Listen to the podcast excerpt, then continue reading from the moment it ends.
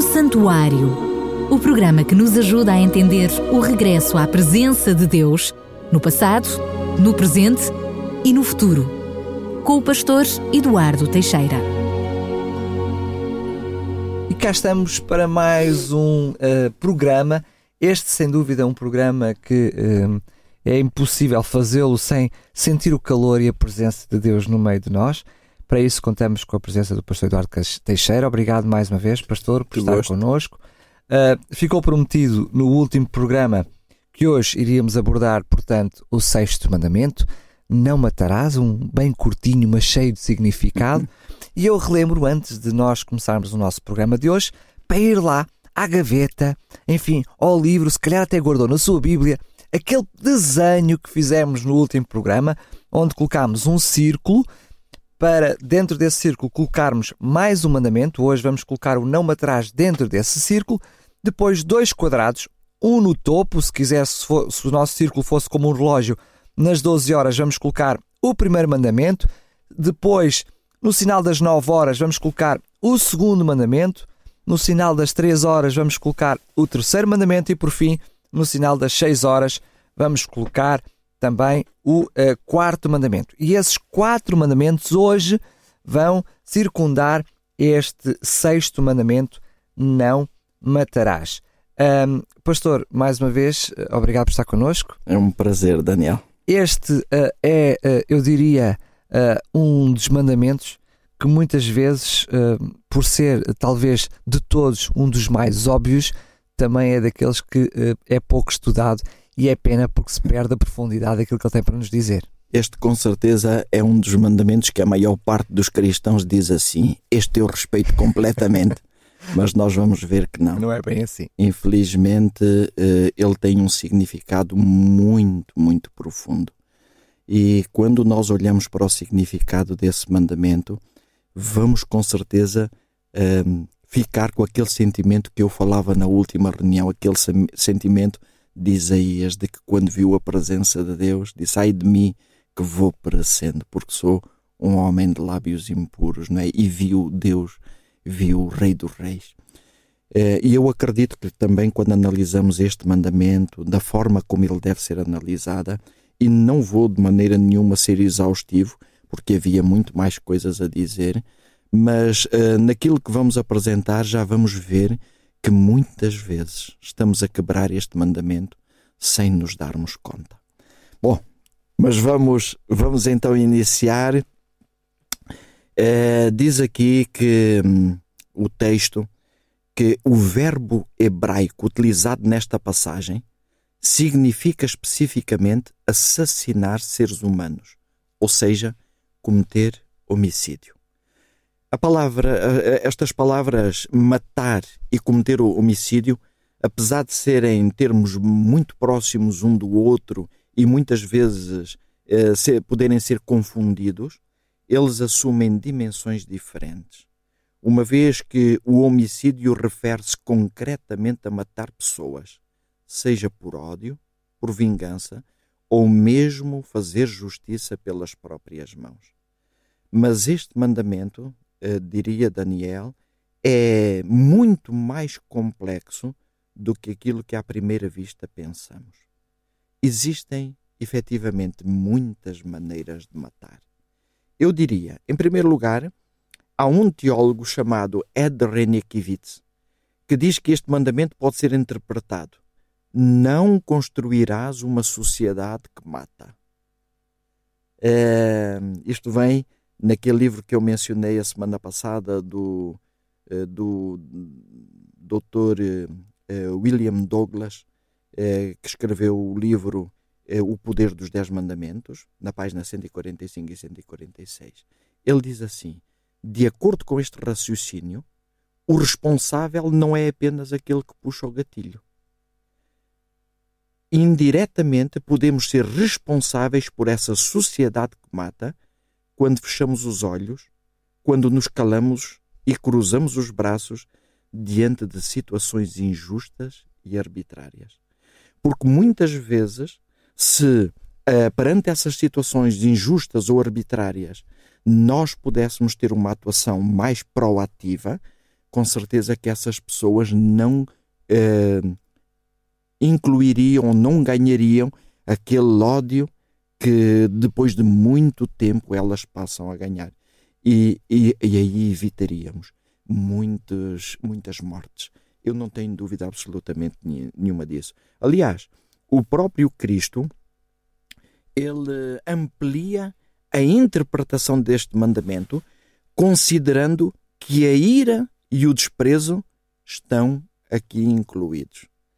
Quando ele falou aos discípulos em Mateus, no capítulo 5, versículos 21 e 22, ele disse assim: Vocês ouviram o que foi dito aos seus, aos antigos, aos antepassados: Não matarás, e quem matar estará sujeito a julgamento. Mas Jesus diz: Mas eu vos digo que qualquer que se irar contra seu irmão estará sujeito a julgamento. Também qualquer que disser a seu irmão raca será levado ao tribunal, e qualquer que disser louco corre o risco de ir para o fogo do inferno. Claro que quando nós lemos este texto de Jesus, e quando Jesus diz que aquele que disser raca ao seu irmão será levado ao tribunal, Jesus não se está a referir ao tribunal terreno, mas ao tribunal divino. E a Bíblia Porque mostra. O juízo, depois, como no versículo seguinte, também é divino. É divino também, é verdade. Por isso, eh, isto mostra-nos, e a Bíblia é realmente tremenda em citações que nos mostram que esse juízo divino é um juízo real e que vai haver. Neste momento, Deus está a exercer toda a misericórdia e chama-nos para que nós possamos realmente aceitar este desafio de imitar o caráter de Deus. Mas haverá um momento em que esta lei de Deus vai servir para o julgamento, quando esse juízo eh, se instalar e quando eh, nós tivermos já rejeitado todos estes convites de Deus. Mas mais tarde, o apóstolo João acrescenta o ódio, embora algumas Bíblias, eh, algumas versões traduzem isso de uma outra maneira. Na, na epístola de 1 de João, no capítulo 3, no versículo 14 e 15, mas sobretudo no versículo 15, diz: Quem odeia a seu irmão é homicida. Portanto, é um assassino. Está a matar. Há versões que dizem assim: Quem aborrece a seu irmão é homicida. Mas quando nós vamos ler esta palavra odiar, ela tem é, no, num dicionário normal, não, não estou a buscar nenhum dicionário teológico nem nada disso, mas num dicionário normal, vamos ver que o ódio implica muita coisa. Implica o aborrecer, implica o desprezar, implica é, o irar-se contra uma pessoa. O que é que isso quer dizer? Que nós, afinal, podemos ter as nossas mãos manchadas de sangue sem o saber. E é isso que uh, Deus diz através do profeta Isaías. Diz que por vocês terem as vossas mãos manchadas de sangue, eu não vos ouço. Este é um obstáculo tremendo à oração. E isto porque quando nós, na verdade, estamos a aborrecer um irmão, é a mesma coisa. Segundo esta ampliação que Jesus fez do mandamento e segundo o texto de João, estamos verdadeiramente a ser homicidas. Sendo que o pastor está-nos a trazer, aliás, num aspecto bastante interessante, duas realidades distintas. Por um lado, uma responsabilidade social, é? falando na sociedade, Ora ou seja, uh, nós também somos responsáveis, de alguma forma, não desculpando aquele que é o homicida, como é óbvio, claro mas não. uma sociedade que negligencia uh, as, as, camadas mais desfavorecidas uh, ou que incentiva as desigualdades sociais, pode ser uma sociedade que se compromete com esse tipo de práticas. É verdade. E depois traz uma outra perspectiva, que é uma perspectiva mais pessoal, no sentido em que sou eu que uh, me uh, iro com outra, contra outra pessoa, ou que, como dissemos no, no mandamento de honra ao teu pai e à tua mãe, não é? No, no, sentido em que os pais não deviam irar os seus Exatamente. filhos, somos nós que provocamos a ira Sim. das outras pessoas. Mais uma vez, não desculpando aquilo que é a ação do homicida, mas uh, nós provocamos os sentimentos mais uh, mais destrutivos no, nos Sim. outros seres humanos. São duas perspectivas diferentes. Uhum. Mas há também a perspectiva de uh, uh, quando matamos com o nosso silêncio, quando matamos Sim. com a nossa indiferença. Ou seja, quando, por um lado, não temos uma atitude proativa no sentido de provocar a ira dos outros, Uhum. mas com, com a nossa indiferença e com o nosso silêncio, podemos matar eh, a pessoa, eu diria, o ser humano que há à nossa volta, de outras pessoas não ligando, É verdade, desprezando. É por isso que o texto diz, não é? É que Jesus, quando amplia aquilo, aquele mandamento, Jesus vai incluir a ira, mas vai incluir o desprezo também, não é? Assim como o apóstolo João vai incluir o aborrecer, o desprezar, isso é efetivamente uma, uma violação deste mandamento. Eu diria mesmo que enquanto alguns utilizam armas para cometer um homicídio, outros são capazes de matar o emocional de um indivíduo apenas com palavras ou, como tu dizias, com o silêncio.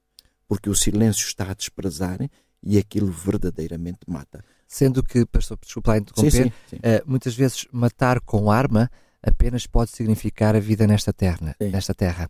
Mas quando matamos emocionalmente, podemos pôr em causa a vida eterna É, dessa pessoa. Eu já é? estou, eu, eu já irei falar um bocadinho mais nisso, porque Jesus também vai citar eh, alguma coisa relativa a isso. É interessante que o comentário bíblico adventista, eh, af- eh, ao citar outras afirmações de Jesus, ele vai apertar ainda mais o cerco. Quer dizer que nós ainda nos vamos sentir mais responsáveis em relação a este mandamento. E é engraçado que, indo justamente ao encontro daquilo que tu dizias, em Mateus, no capítulo 10, no versículo 28, Jesus diz: Não temais os que podem matar o corpo, mas não podem matar a alma. Antes temei aquele que pode destruir tanto a alma como o corpo. É interessante que a interpretação que o comentário bíblico adventista dá eh, aqui é que quando levamos outros a pecar, mesmo pelo nosso mau exemplo, estamos a contribuir para a sua destruição eterna, o que é ainda de consequências muito mais graves do que a morte física.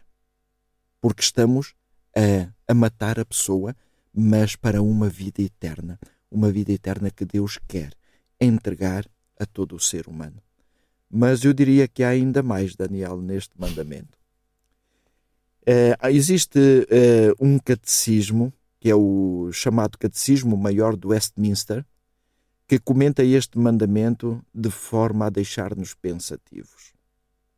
E diz assim: Os deveres exigidos no sexto mandamento são todo o cuidado e todos os esforços leg- legítimos para preservar a nossa vida e a de outros.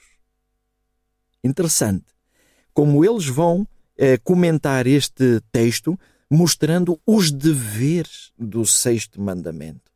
Eh, e, e quando diz que este, estes deveres é que nós devíamos ter todo o cuidado, empenhar-nos com todo o cuidado e todos os esforços que são legítimos para preservar quer a nossa vida pessoal, quer a vida de outras pessoas. E é interessante porque eh, muitas vezes pensamos neste mandamento em relação aos outros, mas esquecemos de que podemos estar a matar-nos a nós mesmos, Nem que seja lentamente. nem que seja lentamente. Mas eles ainda complementam esse comentário que eles têm nesse tal eh, Catecismo Maior do Westminster. E eles dizem que podemos realmente estar a matar a nossa vida e a de outros do, por meio do uso sóbrio da comida, da bebida, de remédios, do sono, do trabalho e do lazer. Daniel, só para vocês terem uma ideia, sabem quando é que este catecismo foi escrito? Em 1647. E é impressionante como é que estas pessoas tiveram a visão de ver este aspecto neste mandamento. Eu fico impressionado com isso. Não é humano. Não é humano. Naquela altura, as pessoas deitavam-se cedo. Não havia eletricidade, Levantavam-se. cedo. levantavam cedo, aquilo era, funcionava tudo em função do sol, não é? Como é que, ele, como é que eles vão dizer que nós podemos não estar a preservar a nossa vida por meio do sono? E eu acredito que eles estavam a pensar eu acredito que inspirados pelo Espírito Santo para os nossos dias atuais. Aqui surge uma pergunta para mim bastante natural. Temos nós a certeza de que nos nossos hábitos alimentares e de estilo de vida em geral, não estamos a ser conduzidos a uma espécie de suicídio lento e gradual? E é escondido, não é? Escondido. E é importantíssimo que nós pudéssemos refletir nisso. Porque muitas vezes nós pensamos realmente este mandamento: eu não mato ninguém na minha vida. Eu não mato ninguém. Uh, um dia a minha filha chegou a casa, ela na altura devia ter os 14 anos, e quando nós fizemos o nosso culto familiar, uh, pedimos na nossa oração o perdão pelos nossos pecados. E a minha filha dizia-me uma coisa do género: oh, papá, há uma coisa que eu não entendo. Eu, quando olho para mim, não vejo assim tantos pecados como sendo necessário pedir perdão todos os dias pelos pecados. Claro que ela não via estas coisas, mas a verdade é que nós, sem o percebermos, podemos estar-nos a matar-nos dessa tal forma gradual, dessa tal forma lenta. A maioria das pessoas reprova o suicídio com veemência. Contudo, algumas atitudes com o próprio corpo denotam falta de amor pela vida. É, hoje em dia, a nossa geração e a geração atual da, ju da juventude, a minha já, já não, mas da, da juventude atual e as gerações futuras vão ter um grande problema a este nível. É porque hoje em dia, com as comidas rápidas que há, eh, nós estamos habituar-nos a um tipo de alimentação que os médicos estão a insistir cada vez mais, que estão a contribuir para a maior parte das doenças e que estão a contribuir realmente para que a nossa vida seja uma vida muito mais dolorosa e seja uma, uma vida anunciada de morte lenta. A grande parte dos nossos cancros hoje em dia estão associados a estilo de vida. A estilo é? de vida e, sobretudo, a, a alimentação, aos estilos de vida alimentares, não é? Ehm, e eu, ontem, ou aliás, este fim de semana, eh, a Laura eh, fez um seminário de nutrição numa igreja eh, e estavam ali. A Laura, a sua esposa. Minha, sim, eu já tinha dito isso uma vez, pronto, mas é verdade, fizeste bem lembrar porque as pessoas poderiam já não estar a associar. E a Laura dizia, mostrava como é que, por exemplo, o açúcar pode afetar a nossa vida, não é? Uh, mesmo a nossa vida uh, a, a nível mental. E então algumas visitas que estavam ali a assistir, elas diziam depois: Eu nunca tinha pensado nestas coisas. Mas, minha senhora, uma coisa é verdade. Aquilo que a senhora disse é absolutamente real. Nós estamos a destruir-nos a nós mesmos. E é bom as pessoas terem esta noção. Eh, se nós não aceitamos o ato de pôr fim à própria vida carregando num gatilho, devemos igualmente eliminar práticas que aos poucos minam a saúde e subtraem vigor físico, mental e espiritual. Isto é, como tu dizias há momentos, o suicídio lento. Suicídio muito lento. Eu aqui, agora, desafiava as pessoas a terem o tal papel aí à sua frente porque vamos de novo analisar como é que este mandamento está envolvido pelos quatro primeiros mandamentos. E nas diferentes perspectivas, nós ainda poderíamos encontrar aqui outras perspectivas. Só que realmente eu não quis ser muito exaustivo em relação a estes últimos seis mandamentos. Mas será que eu estou a ser misericordioso com o meu próximo se eu matar alguém? E, e quando eu digo matar alguém. É disso, não é? Como? É o extremo, é o contrário, é o é, contrário é disso. O, é o contrário, é justamente, não é? Será que eu estou a amar o meu próximo eh, se eu não for piedoso com ele, se eu não for bondoso, se eu não for perseverantemente paciente com ele, eh, mesmo que ele me provoque a mim? Eu aqui terei que ter um cuidado muito grande. É engraçado que o sábio Salomão, ele já dizia que a resposta branda desvia o furor. não é necessário eu carregar no gatilho. Eu posso ajudar a pessoa que me está a ofender de uma outra maneira. Mas será que eu posso eh, amar o meu próximo?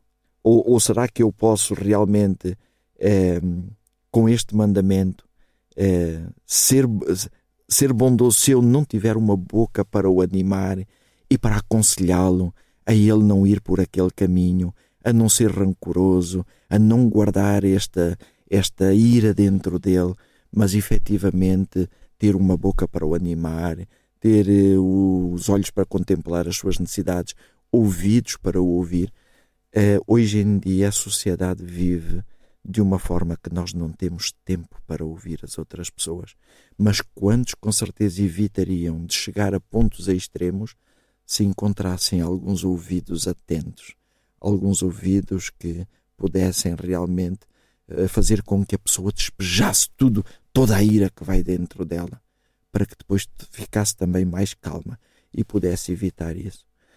Será que eu estou a guardar este mandamento do não matar se eu eh, efetivamente também não respeitar, não tiver um profundo respeito eh, pelo, por aqueles que me ofendem, apesar dos seus grandes erros para comigo?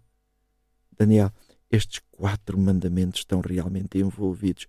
E mais ainda, quando nós analisamos o quarto mandamento, como é que eu posso uh, ser uma ajuda para estas pessoas. Uma ajuda presente. Presente, levando a presença de Deus também. Mostrando a essa pessoa que se ele tiver a presença de Deus na sua vida, ele vai afastar esses pensamentos do seu dia a dia. Mas é verdade que o pastor traz-nos a abordagem do próprio tema é não matarás. Ou seja, como eu uh, posso matar não fazendo essas coisas. Mas se nós olharmos para uma outra perspectiva, que é a perspectiva, em vez de ser do não matarás, ser a perspectiva do trazer vida, trazer vida. Uh, nós podemos olhar também para esses, para os mesmos mandamentos e, e ele já funciona de forma diferente, não é? Porque Totalmente. se eu tiver uma palavra de ânimo, posso transformar positivamente o dia de alguém na minha vida, não é? Ou seja, eu posso trazer vida a uma pessoa que está desanimada naquele dia, não é? Verdade. Se mesmo quando alguém me fala torto, e eu nesse momento fico em silêncio, eu se calhar posso fazer a diferença na vida dessa pessoa, porque ao invés de responder, mato ali o problema, em vez de incendiar mais a, a, a vida dessa pessoa. Ou seja, em vez de eu olhar para não matar, como é que eu posso tra trazer vida? Às vezes basta um sorriso, não é? No trânsito alguém apita e nós sorrimos, como quem diz, é. está tudo bem, e trazemos vida a essa pessoa. Não é que não vamos matar, mas vamos trazer vida. E todos esses quatro mandamentos um, passam a fazer muito mais sentido desta forma. Na nossa vida, sim. Nós agirmos como Deus age, não é? Isso traz-nos uma paz, uma tranquilidade que coisa alguma pode E trazemos a presença de Deus àqueles é. que estão ao nosso lado. É trazemos vida, não é? Que Deus é hum. vida, trazemos vida é. às outras pessoas. Eu, eu tenho um grande amigo de infância e de juventude. Esse amigo às vezes era. Eu, como é que eu poderia usar aqui um bom adjetivo? Era irascível. E quando ele estava nesses dias, ele não se conseguia calar. E eu lembro-me de uma vez nós irmos numa viagem de comboio e estávamos os dois na África do Sul e tinha acontecido alguma coisa que ele tinha levado para um outro campo, eh, mas que eu não tinha entendido dessa maneira. Mas ele insistia que ele devia ter respondido e que ele devia ter feito isso. E ele estava com uma raiva dentro dele muito grande eh, por eh, não ter conseguido agir da maneira como ele achava que devia ter agido. E ele foi todo o caminho a falar, todo o caminho a falar naquilo. Eu não abri a minha boca. No dia seguinte, ele disse-me assim: Tu foste uma grande ajuda para mim ontem, por não teres aberto a tua boca. Porque aquilo, eh, se tu me tivesses dito alguma coisa, eu ainda iria era saltar em cima claro. de ti. Eh, e muitas vezes, Daniel, nós na nossa vida podemos realmente ser uma bênção. Uma bênção para os outros. Eh, usando este caráter de Deus. O importante é que nós apliquemos este caráter de Deus na vida prática do dia a dia. Mas isto, estamos só ainda a ver este mandamento na perspectiva do matar o outro. Mas agora, da nossa própria vida, do tal suicídio lento. Será que realmente eu estou a matar-me a mim mesmo, sendo, estou a ser misericordioso se eu usar, por exemplo, as tais comidas que eu não devo usar, uh, que estão a prejudicar o meu corpo? Será que eu estou a ser misericordioso comigo mesmo? Será que eu estou a ser pacientemente perseverante comigo? Não é? Uh, será que eu estou a ser bondoso comigo? Não, eu aí não estou a ser. Nem sequer estou a zelar pelos meus próprios interesses. Estou a zelar pelos meus prazeres que são antagónicos aos meus interesses. Aos meus interesses, é verdade. Mas depois eu posso também pensar se eu realmente usar estas coisas matando-me lentamente, será que eu estou a contemplar as minhas próprias necessidades? Será que eu estou uh, a saber animar-me a mim mesmo? Uh, será que eu estou a poder uh, ser essa bênção para mim, abraçar-me a mim mesmo? Há muita coisa que eu posso pensar em relação a isso. Um, e depois, ainda vendo aqui o quarto mandamento, será que eu uh, estou a amar-me a mim mesmo ou estou a destruir-me a mim mesmo, uh, levando a presença de Deus à minha vida? Não, eu não estou. Uh, e aqui, Daniel, eu acredito que mesmo nós, cristãos, há longo tempo, temos falhado redondamente neste mandamento. Mas Deus não nos está a mostrar isto para nos condenar. Deus está a mostrar isto para dizer assim: olha, tu podes ter uma vida ainda muito melhor. É engraçado que, que é o contrário do matar, não é? Que é o contrário do é matar. É o que ele pretende, é que tenhamos vida e que tenhamos abundância. Ora bem, eu ia citar justamente esse texto de Jesus. Ele diz que eu vim para que tenham vida e a tenham em abundância. Deus está muito interessado em dar-nos muito mais do que aquilo que nós realmente eh, estamos a dar-nos a nós mesmos. É interessante que não é aquilo que nós estamos a dar a outros, porque este mandamento tem justamente essas duas vertentes também. Eu queria ainda acrescentar nessa, ou seja, voltar um bocadinho atrás para reforçar isso que tem a ver com o matar-nos a nós mesmos. eu sempre olhei para esta questão do, do, do não matar numa perspectiva interessante que tinha a ver como pai, desde que uh, tenho, uh, sinto uma responsabilidade da vida espiritual dos meus filhos, uh, sempre olhei na perspectiva positiva, ou seja, o que é que eu posso fazer ou não fazer que possa contribuir para que os meus filhos não tenham a vida eterna, ou seja, que morram espiritualmente, eternamente. E então sempre pensei ao contrário: o que é que eu vou fazer hoje para trazer vida aos meus filhos? É. Mas o mesmo se aplica a nós mesmos, ou seja, uh, eu fiz este, este retrocesso porque muitas vezes não é só aquilo que eu como, mas aquilo que eu vejo, aquilo que eu ouço. Isso está a trazer vida a mim mesmo Sim. ou está mentalmente matando-me ou espiritualmente, espiritualmente não é? Não é? Tal, aquilo tal que Jesus dizia, não é? Uh, não tenham medo daqueles que matam o corpo, tenham medo daqueles que matam a alma. Só que somos nós mesmos. E nós podemos, podemos ser. São nós mesmos que matamos a nossa espiritualidade. E eu diria ao contrário, mais uma vez, naquilo que fazemos para trazer vida, não é? Quanto tempo passamos de qualidade com, dia, com Jesus todos os dias? É. Quanto tempo temos de qualidade estudando a palavra de Deus? Ou seja, trazendo vida espiritual às nossas vidas. E muitas vezes, quando não fazemos isso, basta não fazer para já estarmos a matar-nos espiritualmente. Não é? é verdade. Daniel, isso é de uma importância tremenda. Eu eh, sinto-me à vontade para contar aqui uma experiência, não mencionando nomes, mas um dia houve uma jovem que chegou eh, junto de mim, uma jovem que estava destroçada. E essa jovem era uma jovem adventista e ela dizia-me assim: Pastor, eu venho aqui só para lhe dizer que eu vou abandonar a igreja. Eu disse: Então, o que é que se passa contigo? E essa jovem dizia-me, pastor, é uma igreja de hipocrisia. eu vou lhe dizer que se eu dissesse aquilo que eu lhe vou dizer na minha igreja, ninguém ia acreditar em mim. O meu pai, na minha igreja, é a pessoa mais santa que existe. Posso lhe dizer, pastor, não há quem faça orações mais bonitas que o meu pai. Mas lá em casa, ele é um verdadeiro diabo. Ele é violento comigo, com os meus irmãos, é violento com a minha mãe. Ele não respeita ninguém. Aquele pai estava a matar aquela filha. Mas estava a matá-la eh, pela maneira como aquela filha estava, com aquele ódio todo, com aquele rancor. Mas não era só. E aí estava a matá-la emocionalmente e lentamente. Mas não era só esse o problema. É que estava a matá-la espiritualmente porque aquela jovem queria desistir de seguir a Deus. Porque no entendimento dela, ainda de jovem, ela dizia: Isto afinal não é verdade. Claro, claro. Isto não é verdade. E eu acredito que é aqui que realmente este mandamento ainda tem a maior força. E nós deveríamos, como pais cristãos, deveríamos estar muito atentos a esta parte do mandamento.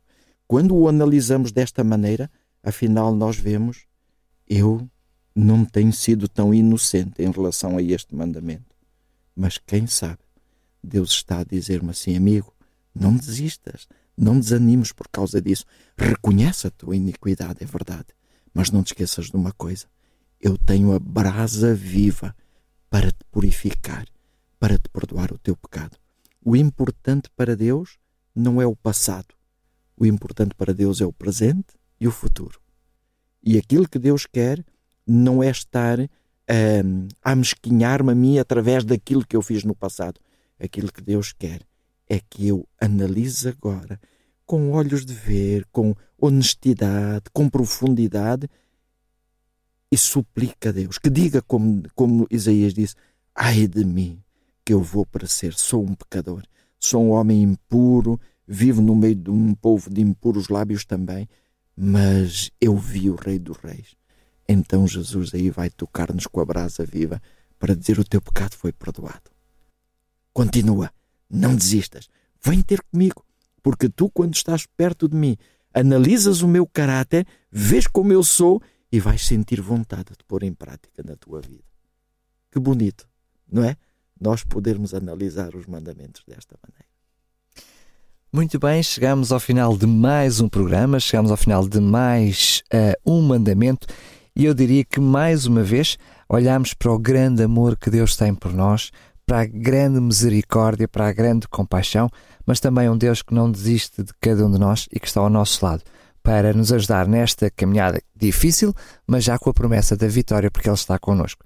Relembro mais uma vez que este programa e todos os outros estão disponíveis em podcast, no separador onde diz programas, em radiorcs.pt. Se não ouviu desde o princípio, pode ouvir, fazer o download e até ouvir no carro, enfim, no seu telemóvel, onde desejar e quando desejar. Não só este, mas todos os outros programas que já fizemos até para trás.